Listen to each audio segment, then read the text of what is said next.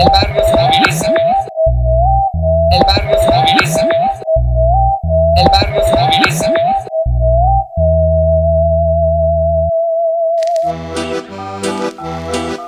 Con Pulpería, el barrio se moviliza. Este es tu podcast pinolero favorito sobre temas de interés popular. Y cafecito caliente, por supuesto. Estimada familia pulpera. Gracias por estar siempre atenta, atento a este tu espacio informativo, reflexivo, de encuentro de saberes, de diferentes temáticas y realidades que exponemos con mucho cariño para vos.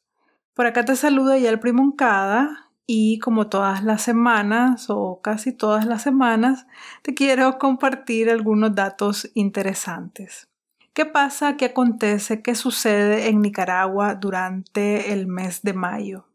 Es más, me suena que puede ser que quede como un episodio mensual que sucede en Nicaragua durante X mes. Ya lo meditaré con la almohada. Mientras tanto, quédate a escuchar cómo transita Mayo por la tierra de lagos y volcanes.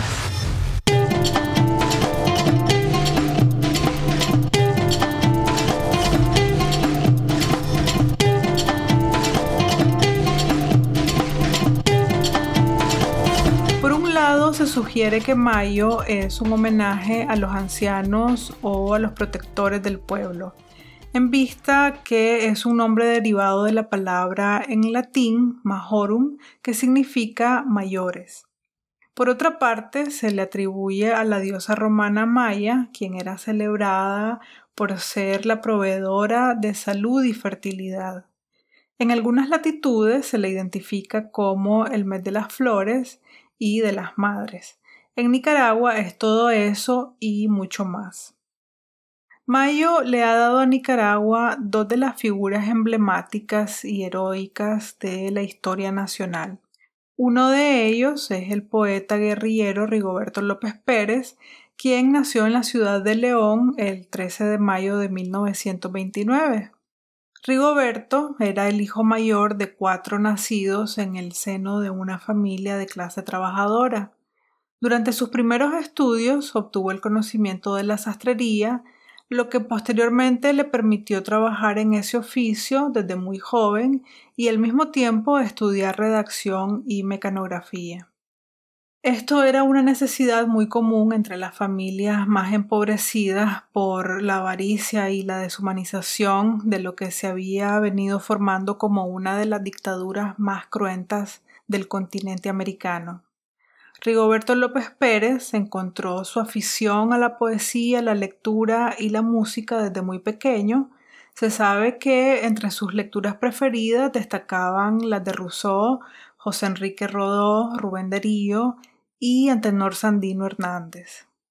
Desde los 17 años empieza a publicar sus poemas y a hacerse notar entre la comunidad artística y de la comunicación tanto en León como dentro del país e incluso en el exterior ya que vivió durante algunos años fuera del país.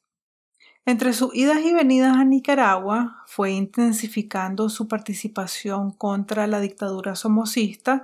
Su compromiso por la libertad del país lo hace afiliarse con uno de los partidos formados por la disidencia del régimen. El 4 de abril de 1954, guardias del ejército somocista asesinan a dos de sus compañeros, así como a militares y otros civiles que pretendían emboscar al dictador Anastasio Somoza.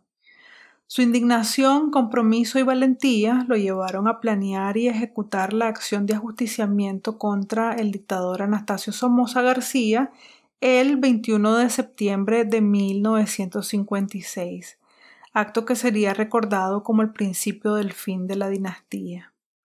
Antes de realizar su acción, Rigoberto escribió una carta a su madre en donde explicaba y justificaba su acción. Esta carta se convirtió en su testamento político.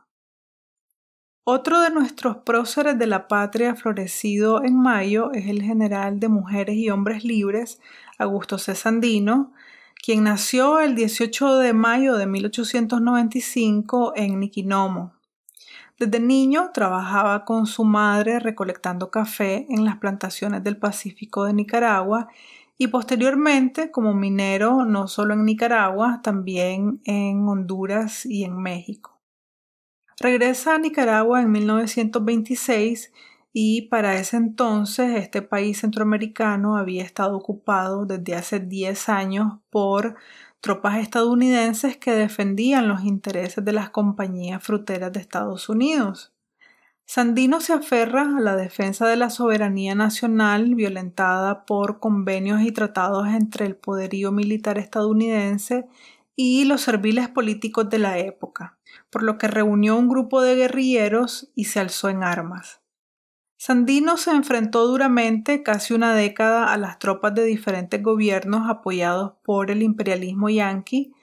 Con sus acciones en todos esos años logró aglutinar a por lo menos 3.000 hombres y se ganó la admiración popular.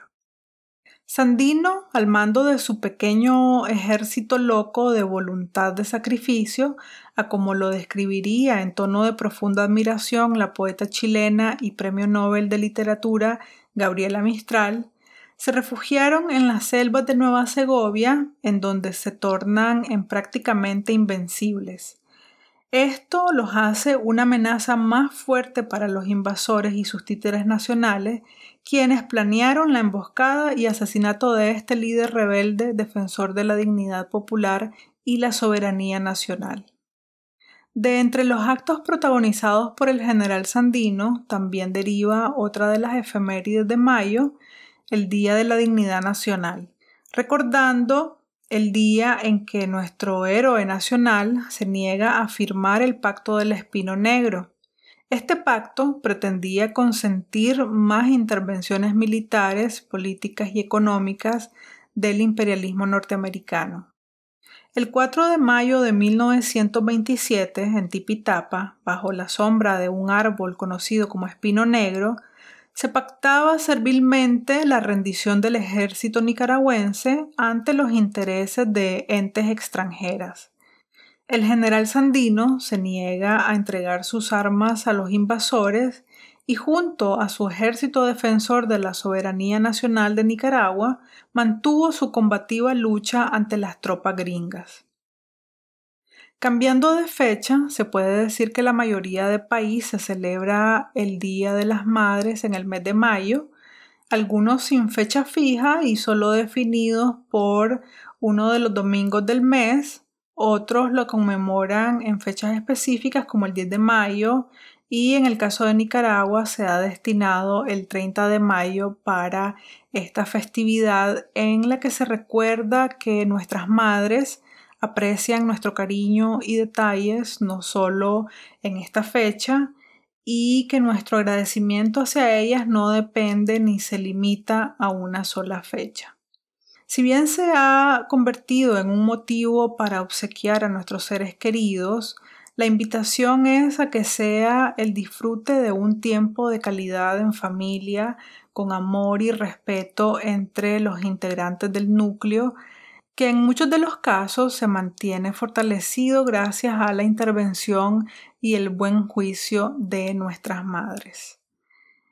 Y obviamente no podía irme sin mencionar el famoso palo de mayo, que si bien es una festividad de origen debatible, por decirle de alguna forma, esta celebración en forma de danza es principalmente organizada por los pobladores de Bluefield en la región autónoma Caribe Sur de Nicaragua. Se dice que es una danza introducida por las invasiones europeas en esta zona y popularizada entre los esclavos afrodescendientes que arribaron en estas embarcaciones y quienes luego pasaron a formar parte de las poblaciones locales. Se cree también que el palo de mayo tiene sus orígenes en Alemania y que era una celebración pagana por el renacimiento de la vida en la primavera. Como en muchas tradiciones, las evoluciones y los cambios son inevitables y lo que originalmente era solo un poste alto de madera al que se erigía sobre el suelo y se engalanaba con largas cintas de colores, flores y otras ramas y hojas verdes, Al parecer se le sumaron los bailes rítmicos y sensuales, herencia de la Italia del siglo XIX. En la actualidad, el Festival de Palo de Mayo, celebrado en Nicaragua, es tiempo para subrayar el amor, agradecer por una temporada plena y fértil. El ritmo de la música caribeña suena durante todo el mes de mayo, los pobladores en fiestas con sus trajes coloridos, carrozas decoradas y variadas actividades, sin faltar las delicias gastronómicas de la región. Ahora sí, para finalizar, un aspecto importante de este mes de mayo, en un año donde aún no se supera la crisis sanitaria global, pero que somos conscientes de que las naciones, los pueblos necesitan continuar su marcha por la vida, en resistencia a cualquier dificultad que se nos presente, ha sido de mucha relevancia para Nicaragua el estar enlistados entre los 10 países más seguros para viajar. Somos una nación que hemos resistido los embates de muchos fenómenos, ya sean naturales o provocados, y la pandemia no es la excepción. Nos hemos unido en el trabajo arduo para minimizar el impacto del virus y quienes viven del turismo saben que este trabajo es más importante que nunca. Cuatro son los factores potenciales que influyen en la valoración sobre la seguridad de un país. Estos son los índices de vacunación, casos confirmados de COVID-19, la densidad poblacional y la puntuación en el índice de capacidad básica del Reglamento Sanitario Internacional, que es un informe elaborado por la Organización Mundial de la Salud con datos comprobables de los Estados miembros.